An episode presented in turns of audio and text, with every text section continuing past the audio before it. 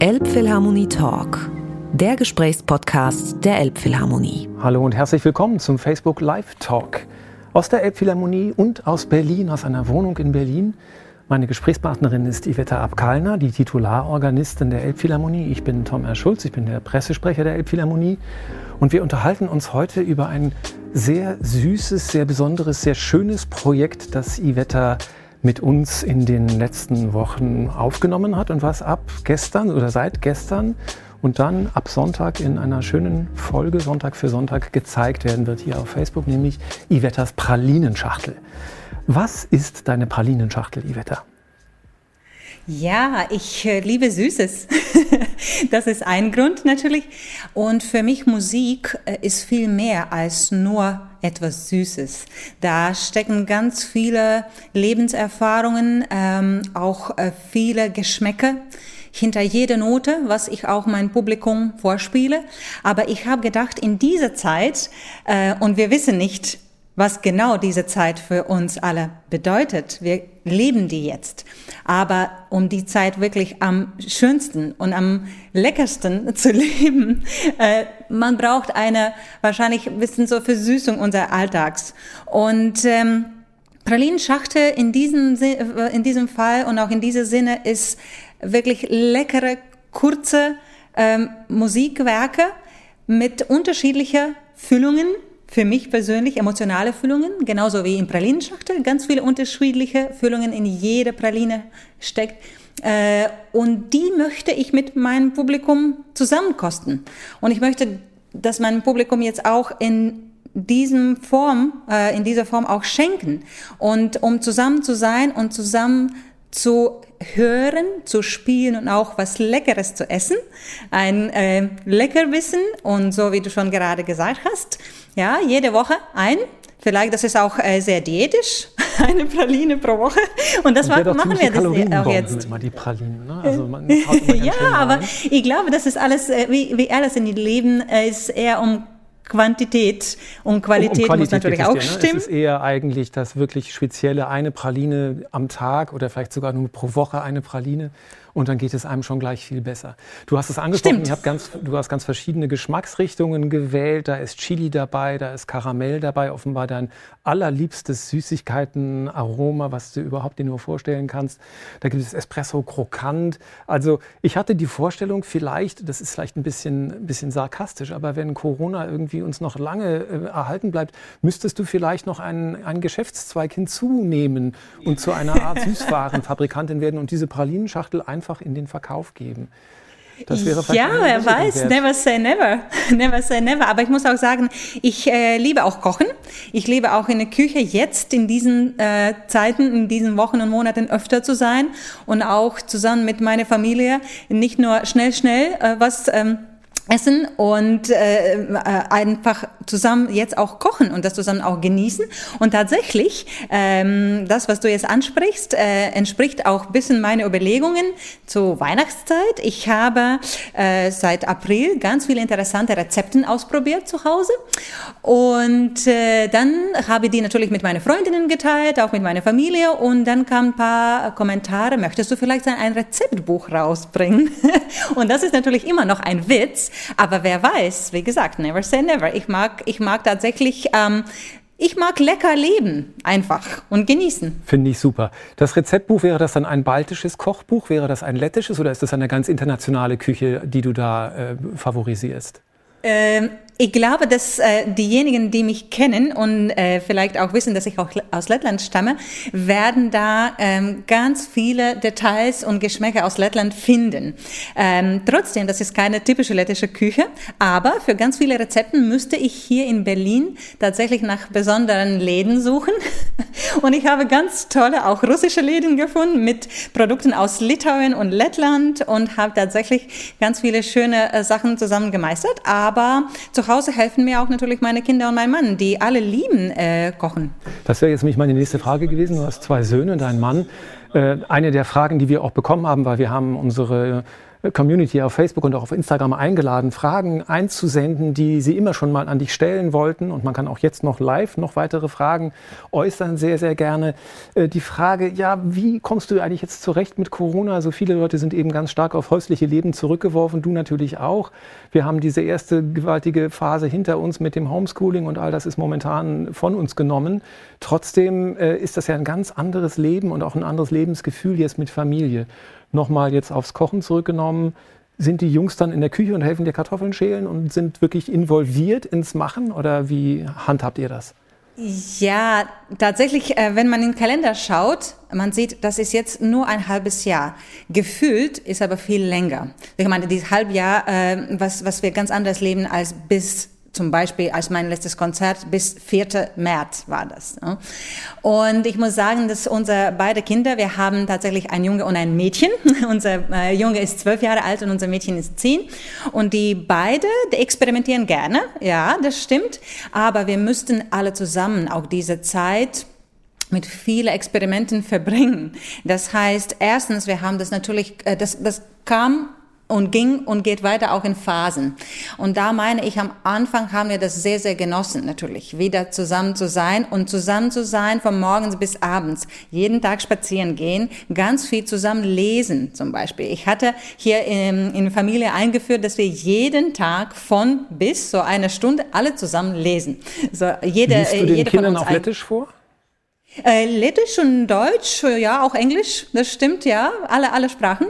Und ähm, das war etwas zum Genuss. Dann kam schon ähm, unser Rezeptbuch, wo wir alle zusammen was Schönes gemacht haben. Lettland hat am 4. Mai ähm, äh, einen ganz besonderen Tag gefeiert, unser Unabhängigkeitstag.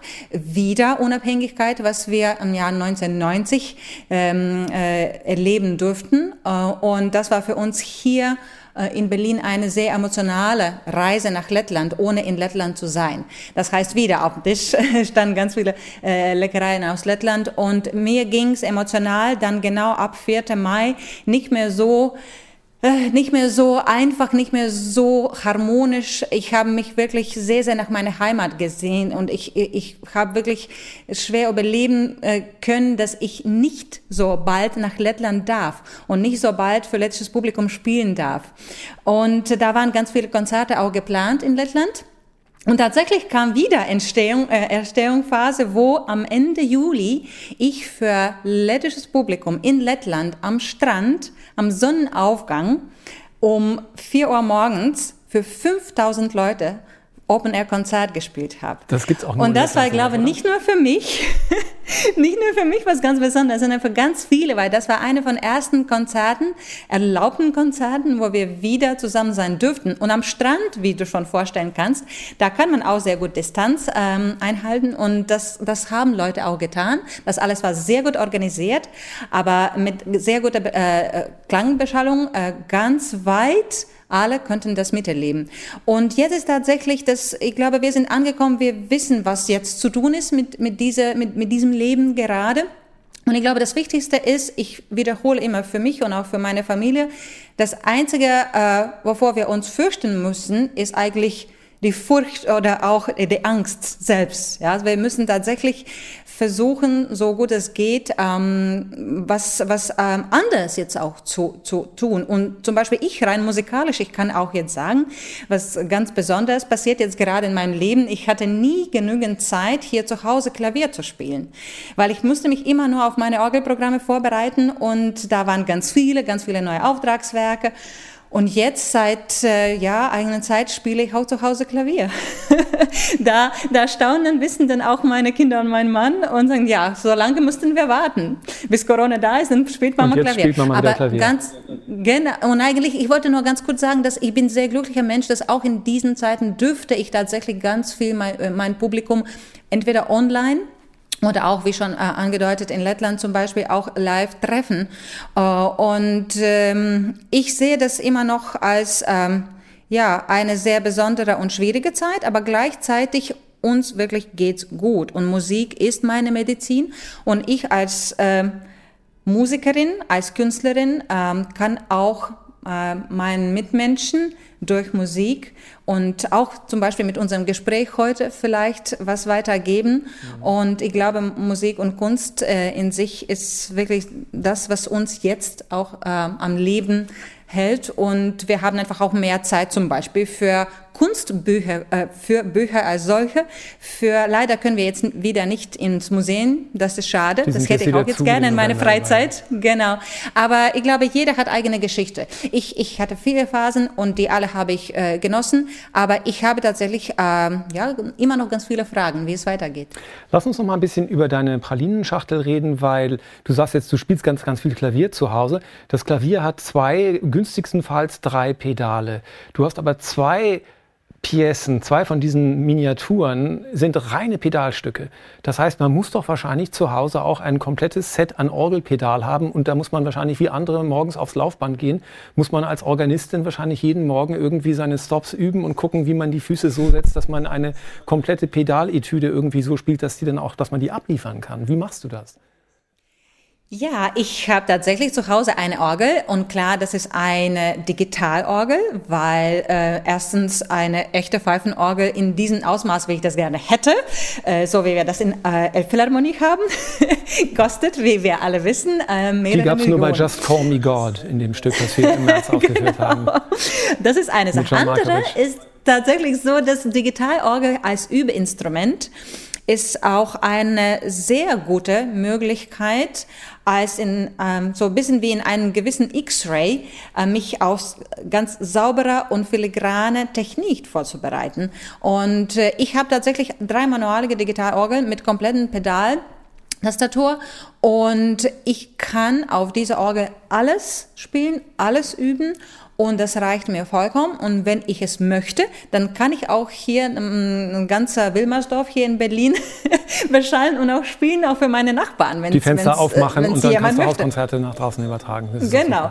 Aber tatsächlich, das ist mein, wie du sagst, auch in gewissem Sinne mein Fitnessgerät, weil für manche Werke, wie zum Beispiel auch die zwei aus Pralinenschachtel, da, da schwitzt man schon, ja. Also das ist extrem beeindruckend, finde ich. Das sind natürlich ausgesprochene Showpieces, muss man sagen. Ne? diese beiden Pedalstücke sind auch musikalisch toll, aber es ist also eine Paganini-Variation dabei. Und ähm, das ist wahnsinnig äh, schnell auch. Und was ich mir gar nicht so klar gemacht hatte, ist, du spielst ja tatsächlich manchmal auch vierstimmig mit den Pedalen, dadurch, dass eben die Fußspitzen und die Absätze mit, den, mit, dem, mit der Ferse dann also verschiedene Pedale berühren. Äh, wie lange brauchst du, um ein solches Pedalstück wirklich aus dem FF abliefern zu können? Wie lange musst du dich da probend mit beschäftigen? Ja, äh, da, das hast du richtig gemerkt. Ich spiele manchmal nicht nur vier Stimmen, sondern auch fünfstimmige Akkorde und auch ähm, versuche von Akkord zu Akkord auch Legato oder manchmal Legatissimo zu spielen. Dann man spielt auch Scales und Glissandis und ich glaube, das genießen meine Nachbarn insbesondere, weil natürlich ich übe immer mit Kopfhörer, aber was die hören, ist dieses mechanische Geräusch. Weil ihr nicht jedes Mal, wohnt? Richtig, ja. richtig. Weil wir, wir oben ganz oben, aber die, die unter uns, äh, die müssen tatsächlich diese Klapperei ganze Zeit auch hören. Die müssen hart und, Nehmen sein, wenn äh, sie sich das äh, anhören. Immer, ne? ja, ja, und, und das, das muss man, das muss man, äh, das stimmt, nicht nur mehrere Stunden, nicht nur mehrere Tage, sondern auch mehrere Monate üben, bis man absolut frei sich fühlt. Und mein Ziel bei diesen Werken ist, aus diesen, wie du schon sagst, Showpieces doch ein äh, tief musikalisches und dramaturgisches Erlebnis zu schaffen und vor allem diese, äh, dieses Eindruck zu schaffen, dass man mit geschlossenen Augen nie denken könnte, dass das nur mit zwei Füßen gespielt ist. Das finde ich äh, total toll, das ist mein bei der Ziel. Konzertorgel, weil da sieht man es ja. Als Publikum, wenn du das jetzt in der Orgelempore spielst, in der Kirche, kann kein Schwein sozusagen würdigen, was du da für eine äh, besondere Leistung Stimmt. vollbringst. Aber auf der Bühne Stimmt. kannst du sozusagen noch ähm, ja, dramatisch deine Hände hinterm Rücken verschränken, um zu zeigen, ich mache alles mit den Füßen. Das, das stimmt, aber ich, was ich mit Händen mache, ich, ich dann stütze mich natürlich, weil ganz viele von diesen Werken sind so, dass man, wenn man sich nicht wirklich sehr stabil stützen würde, würde dann einfach so äh, ja, umfallen. Ich genau. möchte nicht wissen, welche aber, Muskulatur da überall äh, sozusagen gefordert ist von dir. Das ist wahrscheinlich physiotherapeutisch Bauch. auch eine ganz schöne Herausforderung, der du dich da stellen musst. Ja, ja, das ist tatsächlich äh, hauptsächlich Bauchmuskulatur. Du kannst es auch versuchen, wenn du so sitzt, einfach so ja. Hände äh, nach oben, äh, Arme nach oben und, und, und Füße, ja, und dann äh, merkst du, wo die Entspannung kommt. Du weißt, kommt, ich habe im Büro ne? einen Sitzball. Ich bin total auf die, auf die Zentrierung also, der Mitte eingestellt. Stimmt, das ist stimmt, das habe ich auch schon mal gesehen bei dir. Das ist eine gute Vorübung. ja, dafür. ja, genau. Wenn wir schon von Pedalen reden, müssen wir über deine Schuhe reden. Das Konzerthaus Berlin hat uns die Frage geschickt, wie geht's deinen goldenen Schuhen? Man kann ja die goldenen Schuhe für die Leute, die sich jetzt all deine schönen Pralinen angucken werden, da gibt's die goldenen Schuhe zu sehen. Die Frage ist natürlich, sind das immer noch die goldenen Schuhe von damals oder ist das schon die Inkarnation Nummer fünf oder sechs von deinen tollen goldenen Schuhen, die du zum Orgelspielen benutzt? Ja, das ist tatsächlich eine auch sehr wichtige Geschichte für mich. Erstens, das ist äh, rein technisch für mich sehr wichtig, besondere Schuhe zu haben. Ich weiß, dass jeder Organist hat eigene Geschichte. Viele spielen mit jedem beliebigen Schuhpaar, ganz viele spielen barfuß. Für mich Orgelschuhe haben immer schon seit Jahren 1997 eine große Rolle gespielt. Und tatsächlich, ähm, vor mehreren Jahren, ungefähr, ich glaube jetzt fünf oder sechs Jahre, fünf Jahre, habe ich ein mh, mm, nicht so äh, wirklich ähm, schönen Moment in meinem Leben äh, äh, erfahren und zwar, wo ich erfahren habe, dass mein Schuhmacher gestorben ist, mein Orgelschuhmacher gestorben ist. Und das war für mich wirklich ein bisschen wie ein Sauerstoff ähm, ver ver verlieren oder wie wirklich vor, vor eine große äh, Fragezeichen zu stehen. Was, was mache ich weiter? Das heißt, die waren immer Schuhe, maßangefertigt, deine Schuhe? Ja, weil die sind tatsächlich maßangefertigte Schuhe. Und da, da, da hast du recht, ich habe mehrere Gold, äh, äh goldige Farbe und auch Rot und Schwarz ja. und Weiß. Und das wird man alles auch hier in Pralinschachtel sehen. Das war auch meine Idee hinter jeder äh, ähm, Pralinenfüllung, auch andere äh, Schuhpaar zu nutzen. Aber tatsächlich, das ist schon eine Reinkarnation dieser ganz bekannten und, und, und wahrscheinlich wahrscheinlich das, was auch Berliner Konzerthaus einander angesprochen haben, äh, Golden Schupa, äh, äh, sind immer noch da, aber schon ein, ein, ein neues Paar. In, das heißt, du hast jetzt auch einen neuen Schuhmacher gefunden, der dir die Schuhe richtig, auf dem Level das, machen kann. Richtig, aber das dauerte tatsächlich ganz viele Jahre. Ich glaube, zwei bis drei Jahre habe ich gesucht und auch ausprobiert. Und äh, jetzt habe ich einen gefunden, wieder in Lettland. Und das freut mich sehr, weil auch mein äh, erster äh, Schuhmacher äh, stammte aus Lettland und, und auch jetziger ist ein Lette und auch sehr bekannt in Lettland. Ähm, und äh, für mich das Wichtigste ist natürlich nicht nur Farbe, was äh, letztendlich auch eine große Rolle auf der Bühne spielt, aber natürlich auch, wie diese Schuhe ähm, ähm, Musik dienen und, und, und meinen äh, technischen äh, Ansprüchen auch dienen. Und äh, die alle haben also Basis, Basisdetails, die bei jedem Schuhpaar stimmen. Und dann nur Kleinigkeiten wie kleine, feine Details, ähm, bisschen eine Kristalle da oder ein, ein, ein, ein Riemen hier, äh, das kann ich dann auch variieren. Das entscheide und eigentlich designiere sozusagen ich selber. Und weil man möchte immer ein bisschen was Frisches, bisschen was Neues. Und äh, zu Thema Gold, jetzt äh, habe ich angefangen in diesem Jahr so von goldene Phase auf silberne Phase mich zu konzentrieren und habe jetzt als letztes und schönstes und, und, und frischestes Schuhpaar eine Silberschuhe. Äh, äh, was natürlich, äh, ich kann das als Frauenversteher sagen, das hat natürlich zur Folge, dass du wahrscheinlich auch deinen kompletten Schmuck entsprechend ähm, anpassen musst. Du musst, wenn du bisher Gold getragen hast, musst du jetzt Silber tragen, weil das passt immer nicht so stimmt. gut zusammen, oder? Stimmt, stimmt. Und das ist tatsächlich für viele, äh, mag das, ähm, ähm, ja, mag, mag das äh, äh, erscheinen als eine unwichtige Sache. Für mich das ist tatsächlich wichtig, weil das alles entspricht auch Musik, äh, was ich spiele. Und ich überlege tatsächlich, wenn ich ein Programm zusammenfasse ähm, oder auch wenn ich auf die Bühne gehe, ich erzähle eine Geschichte. Ich erzähle Geschichte von A bis Z und auch alle Werke, die im Programm stehen, ähm, die, die sollten auch miteinander verbunden sein, obwohl vielleicht man äh, das äh, im ersten Moment, wo man ein Programmheft liest, das nicht ab sofort erkennt, aber Gespür am Ende und Gefühl am Ende hat, ja, das war eine Geschichte. Und eine Geschichte aus einem Guss und dazu gehört dann auch dein genau, Outfit. Dazu genau, auch, und das ist unter, unter, wie, wie, unter einem Atem. Genau. Mhm. Und dazu für mich persönlich gehört auch meine, natürlich vor allem und am wichtigsten meine innere Harmonie und auch mein, mein, mein inneres Gefühl in meine Seele, auch in meinem Herzen und mein, mein, mein Komfort, innerlicher Komfort, aber auch äußerlich. Ich, ich fühle mich einfach ganz besonders und auch festlich, wenn ich zu dieser Musik auch passende passende Kleidung, passende Schmuck, passende Schuhe auch äh, dazu haben. Und ich fühle mich in gewisser Sinne auch als, ja, vielleicht auch als Prinzessin in diesem Moment, aber das hilft mir, auch diese ganze Geschichte, ähm, ja, wahrscheinlich auch besser zu erzählen äh, und auch mich selber in diese Rolle äh, schneller einzuschlüpfen. Und das, ähm, das passt natürlich auch sehr einfach zur, zur Präsentation, speziell in der Elbphilharmonie auf der großen Bühne, wo eben dieses große, viermanualige, herrliche Instrument dann da in der Mitte der Bühne steht und man ganz und gar auch optisch in der, im Zentrum der Aufmerksamkeit des Publikums sich befindet. Weil eine Frage, die wir gestellt bekommen haben für dich, war auch, wie ist das eigentlich? Wie fühlt man sich als Konzertorganistin? Was ist da anders? Und was ist irgendwie das vielleicht bisher tollste Erlebnis für dich gewesen in der Elbphilharmonie als Titularorganistin dieser Kleisorgel? Ja, ich finde genau in der Elbphilharmonie auf der Bühne fühle ich mich sehr, sehr, sehr wohl. Und wie ich schon öfter gesagt habe, wie in einem großen Wohnzimmer. Und ich glaube, Gefühl, äh, dass ich in einem großen und sehr warmherzigen Umgebung bin, mm, äh, kommt auch davor, dass auch ganz viel Publikum, fast 100 Leute, glaube ich, normalerweise auch auf die Bühne äh, so, sogenannte Podiumplätze äh, äh, besitzen. Äh, und äh, da sind diejenigen, die dann in sogenannten äh, Klangsperrgebiet nicht sitzen dürfen, weil natürlich neben den Orgelpfeifen, ja. genau, das muss man auch sagen und nochmal bestätigen, das äh, heißt nicht, dass die Plätze nicht verkauft worden sind, wie ganz viele denken, ach, was, was sagt jetzt Elbphilharmonie, keine, keine Tickets. Gucken Sie mal, da mindestens 100 Plätze waren frei.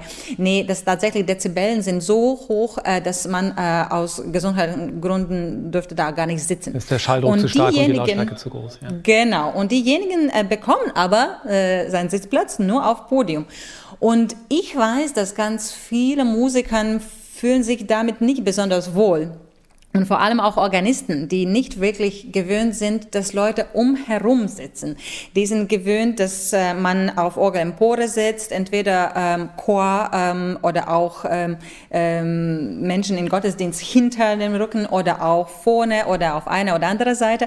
Aber so diese Umgebung, das um mich herum äh, überall Leute sind, das beruhigt mich, da fühle ich mich wirklich extrem wohl. Und von da aus muss ich natürlich sagen, äh, so viele besondere Erlebnisse, so viele schöne Programme habe ich schon in Elbphilharmonie gespielt und äh, mit äh, auch Programmen von Bach bis, bis Auftragswerken, die äh, Weltohraufführung in der Elbphilharmonie äh, ähm, äh, erlebt haben.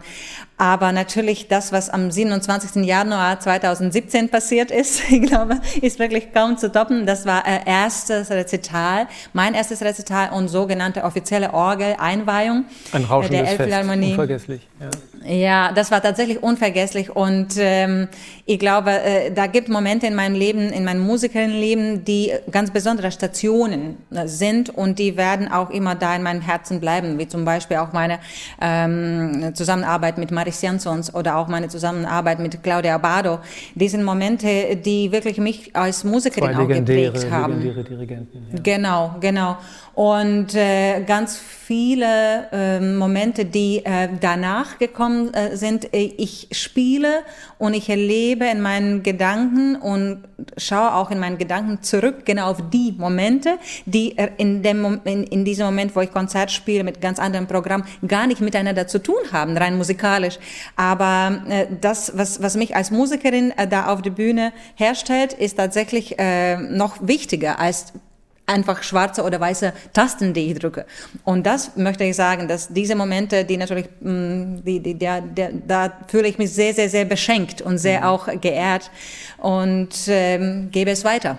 Hat denn eigentlich die Orgel der Elbphilharmonie für dich auch wirklich so einen ganz besonderen Stellenwert, einfach jetzt als Titularorganist, dass du sagst, das ist schon vielleicht nach der im Dom von Riga, weil ich glaube, da kommt sowieso nichts gegen an für dich.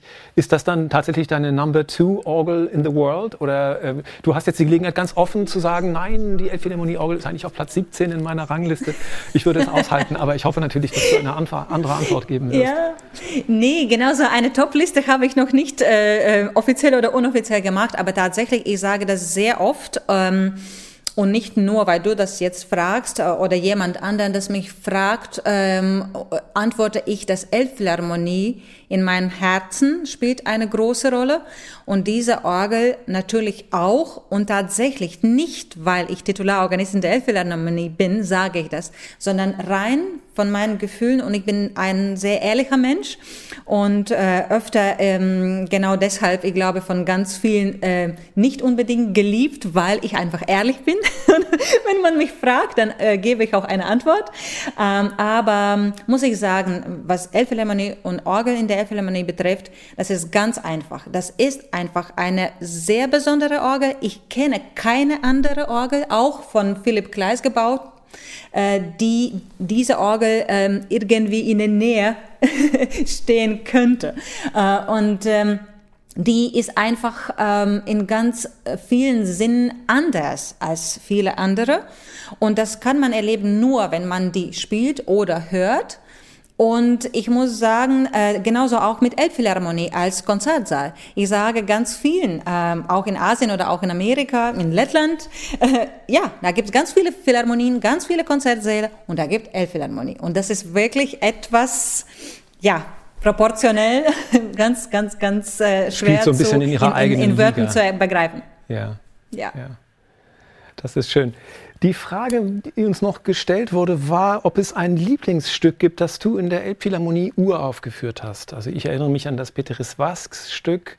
Das war ja nun ein Stück für Orgel und Chor. War es das? Oder hast du ein anderes vielleicht im Soloprogramm gehabt, was du ein allererstes Mal gespielt hast?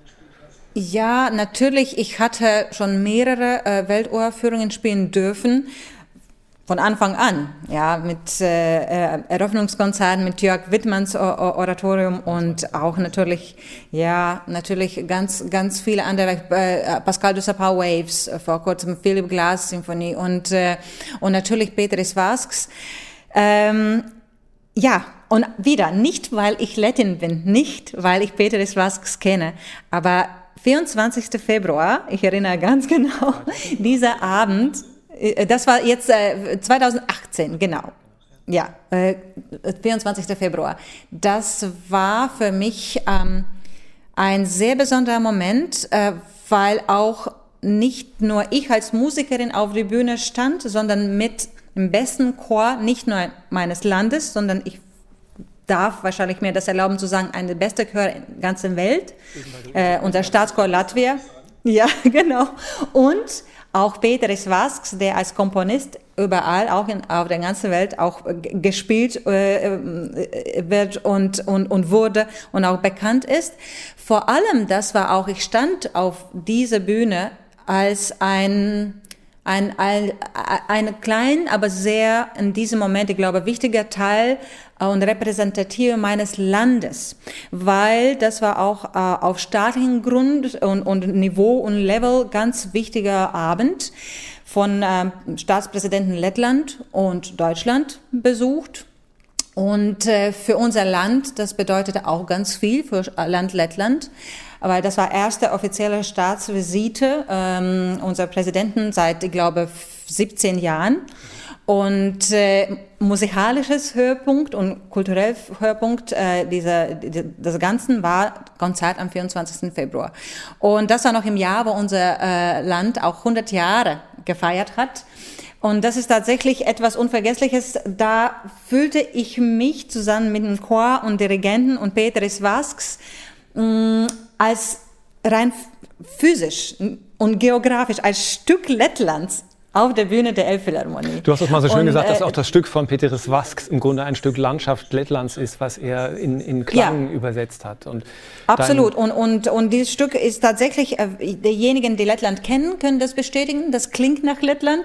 Und diejenigen, die Lettland noch nicht kennen, äh, können wirklich sicher sein, so ist Lettland. Genauso wie dieses Stück. Und tatsächlich für mich, das ist unvergesslich. Und von allen Uraufführungen, ähm, Peteris Vasks Veni Domina ist tatsächlich, äh, ja. Spielt das schon eine ganz besondere Rolle. Dann fragt man sich natürlich, musstest du dich jetzt wahnsinnig zusammenreißen, dass du in deinen sechs Pralinenstücken auf einen lettischen Komponisten verzichtet hast? Hätte ja. das nicht eigentlich nahegelegen als Iveta Abkalner, dass man selbstverständlich ein lettisches Werk in diese Pralinenschachtel noch hineinbringen muss? Ja, das ist tatsächlich so. Wenn ich ähm, ein lettisches Werk da in diese Pralinenschachtel äh, mitnehmen äh, dürfte, dann, ich glaube, am Ende wäre es so, dass alle sechs wäre nur lettische Pralinen. Das wäre vielleicht eine Weil, zweite Auflage, ja. über die man nachdenken könnte.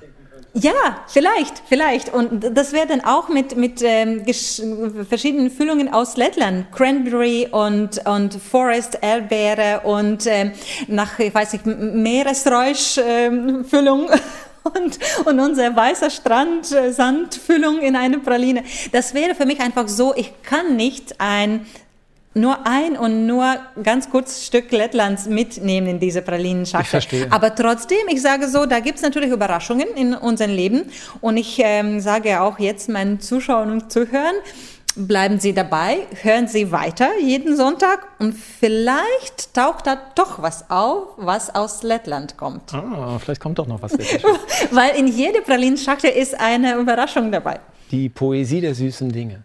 Was heißt denn Praline auf Lettisch? Ähm, eigentlich Praline auf Lettisch, wir sagen ja Konfekte. Oh, Konfekte. Ja, Konf ja Konfekte, Schokolade, Schokolade ist Konfekte, ja, genau. Schokolade ist Konfekt.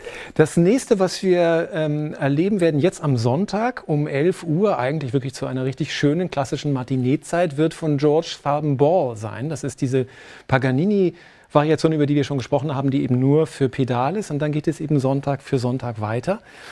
Ähm, das führt uns bis in die Adventszeit hinein. Ich glaube, die letzte, die letzte Praline wird dann pünktlich am Nikolausmorgen verspeist. Äh, wie wirst du denn Nikolaus feiern in Berlin und wie werdet ihr Weihnachten feiern in Berlin? Gibt es da Pläne, Vorstellungen? Ja, natürlich für Familien mit zwei Kindern, die doch noch kleine Kinder sind. Ähm, auch ähm, Nikolaus ist ziemlich klar. Ja, Schuhe putzen, ganz viel Süßes vorher einkaufen. das ist schon auch ähm, klar. Aber ich bin sehr froh, auch hier in äh, Berlin ähm, mein Heimatgefühl verlängern zu können, indem ich auch äh, Freunde äh, aus Lettland hier in Berlin habe. Und da gibt es tatsächlich Menschen, die mir sehr wichtig sind. Familien, die ähm, Lettisch sprechen, die auch Musiker sind, die auch ähm, Mentalität, äh, meine Mentalität und mein Humor sehr gut verstehen können, weil die aus Lettland stammen selber.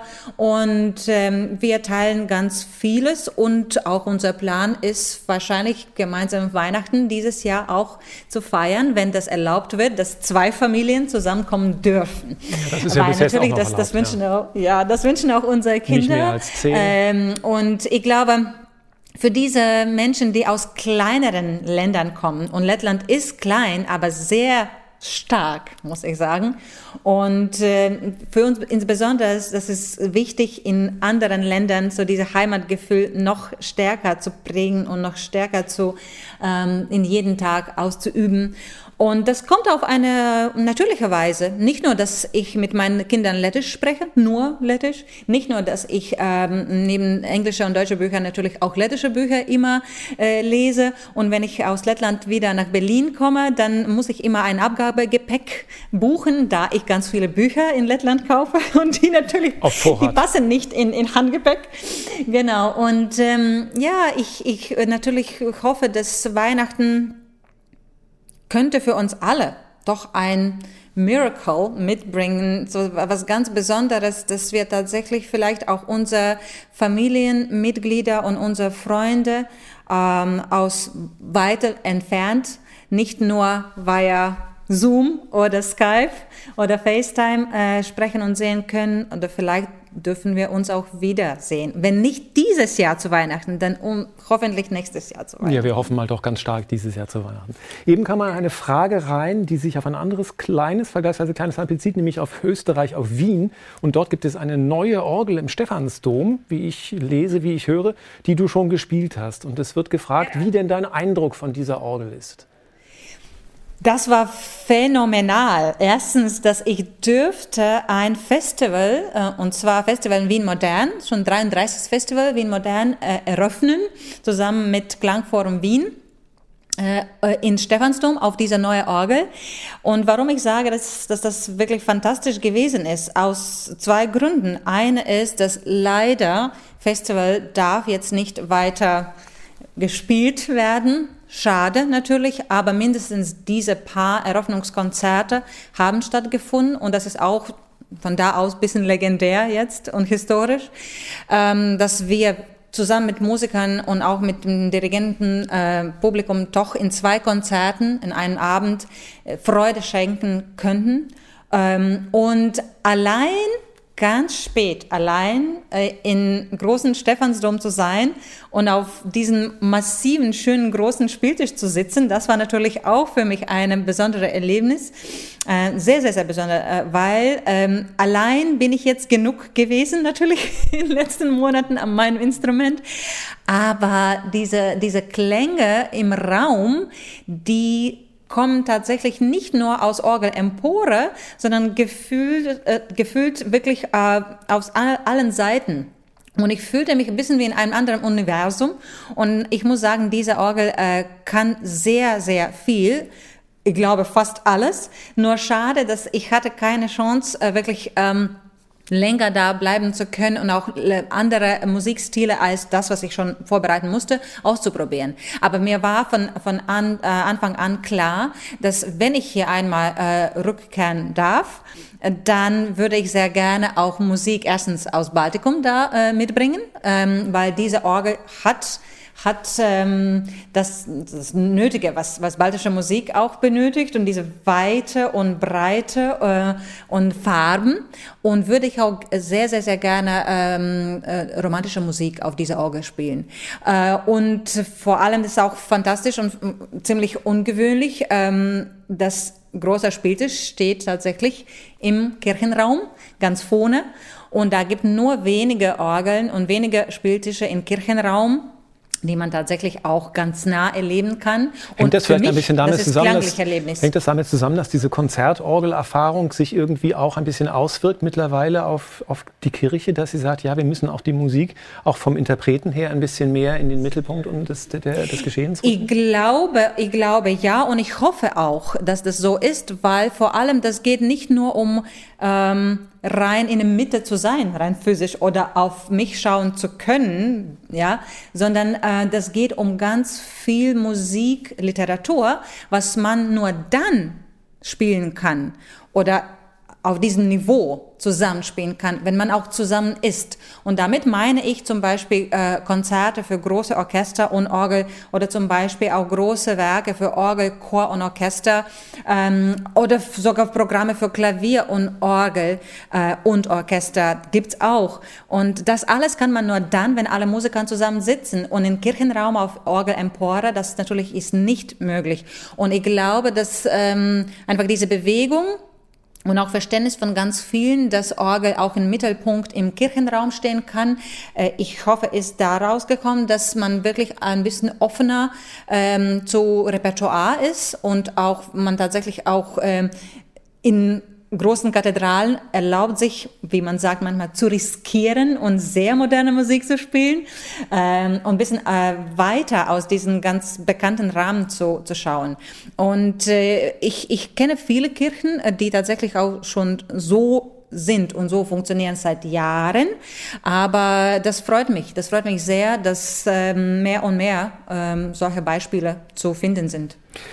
Wir haben eine Frage bekommen, das hängt auch ein bisschen von der Kirche her, komme ich drauf. Das ist ja eigentlich ein Kirchenbegriff, Titularorganist. Das gibt es ja eigentlich in Konzerthäusern eher selten. Die Elbphilharmonie hat sich diesen Begriff sozusagen geschnappt und gesagt, wir haben auch eine Titularorganistin. Die äh, einfache, naheliegende Frage lautet, wie wird man eigentlich Titularorganistin? Was musstest du tun? Um, musstest du vorspielen? Musstest du ein Bewerbungsschreiben aufsetzen? Wie bist du zur Titularorganistin geworden? Ich glaube, äh, was meine Geschichte betrifft, äh, da kann ich keine Beschreibung jetzt äh, geben oder auch Erklärung ähm, schaffen, weil natürlich das ist ganz anders als die Organistposition in einer großen Kathedrale was wir hauptsächlich und meistens aus Frankreich kennen, äh, wo man bewirbt sich und wo tatsächlich man vorspielen muss und wo tatsächlich auch eine Kommission gibt und so weiter und so fort. Ähm, in diesem Fall muss ich einfach sagen, ähm, das ist als, als ein großes Geschenk in meinem Leben gekommen äh, von der Seite der Elbphilharmonie, von Seite der Philipp Kleis und ganz viele Menschen, die äh, schon mehr als zwei Jahre vor Eröffnung der Elbphilharmonie Köpfe zusammengesteckt äh, haben und haben überlegt, wie machen wir mit unserer Orgel? Was wird unser Orgel? Ist das nur ein Instrument bei uns oder wird das ein Herzschlag, ein Herzensstück in unserem großen Saal? Wenn das so ist, wer macht und was macht dieser Mensch mit dieser Orgel? Brauchen wir überhaupt einen? Und so weiter und so fort. Ich weiß nicht, welche, welche Fragen da im Luft waren, aber ich wurde tatsächlich, ja, ich wurde angesprochen, ich wurde eingeladen, ich wurde natürlich, ich habe auch mich präsentieren müssen und auch habe meine Vision ähm, erzählt. Ähm, und die kam ganz authentisch und komplett direkt aus meinem Herzen, weil auf sowas war ich in meinem Leben gar nicht vorbereitet. Das ist nicht etwas, wo du zum Beispiel als Student schon dich vorbereitest für eine bestimmte ja, Bewerbung oder eine bestimmte Arbeitsposition. Das war wirklich nur ein, ein besonderer Moment in meinem Leben und intuitiv, ähm, offen, musikalisch, emotional, so auch ähm, fair und, und, und ja, authentisch wie ich bin, bin ich auch dahin gefahren, damals für ein Meeting in Leishalle und dürfte diese Position dann auch annehmen. Das ist natürlich sehr, sehr schön, dass das einfach in einem Konzerthaus-Kontext so gut funktioniert. Ich denke, dass die ähm, Kirchenmusiker wahrscheinlich schon eher sich spitzen auf bestimmte Positionen, wo man dann Titularorganist ist. Wir wissen das von Messiaen, der jahrzehntelang da in der Sainte Trinité äh, Titularorganist war. Und der Zufall will es, dass ja auch du ein, ein Orgelstück spielst von einem ähm, libanesisch-französischen Organisten äh, Najee Hakim, der jetzt quasi die Nachfolge oder für einige Jahre die Nachfolge von Messiaen angetreten hat. Und auch Georges Farbenball war, glaube ich, auch Titularorganist von, von Kirchen. Und das ist das, was wir am Sonntag hören werden als nächstes Stück, eben diese Paganini-Variationen. Liebe Wetter, ganz, ganz herzlichen Dank dafür, dass du hier bei uns warst, bei Facebook Live. Und wir wünschen dir ganz viel Freude in diesen kommenden Wochen und Monaten, unabhängig von allen Einschränkungen, die Corona uns allen auferlegt. Und wir sehen und hören uns hoffentlich bald live wieder. Herzlichen Dank. Vielen, vielen Dank. Ich hoffe, dass wir uns bald in Elbphilharmonie sehen können und ich warte tatsächlich auf meine Konzerte im Februar und auch in April und wünsche vor allem erstmal ruhige, schöne, warme Adventszeit und auch wirklich sehr, sehr, sehr äh, schöne Weihnachtszeit äh, zusammen mit Familien. Und das ist genau das Wichtige, weil da fühlen wir uns am sichersten und äh, immer, auch in Zeiten, äh, die normale Zeiten sind, nicht wie diese, die wir jetzt gerade leben. Ich wünsche einfach, dass, dass alle äh, ja, harmonisiert sind und harmonisch miteinander leben und auch die Tage in äh, Weihnachtszeit und auch im Jahresübergang äh, genießen. Auch wenn das allein mit sich selbst sein muss. Das ist auch eigentlich sehr gut, weil sonst haben wir viel zu wenig Zeit für uns Und die nächsten Wochen jeden Sonntag um 11 Uhr eine musikalische Praline verkosten. Richtig. Ja. Ganz herzlichen Dank. Zusammen mit mir kosten. Jawohl. Ciao. Danke, Tom. Dankeschön. Ciao. Elbphilharmonie Talk, der Gesprächspodcast der Elbphilharmonie.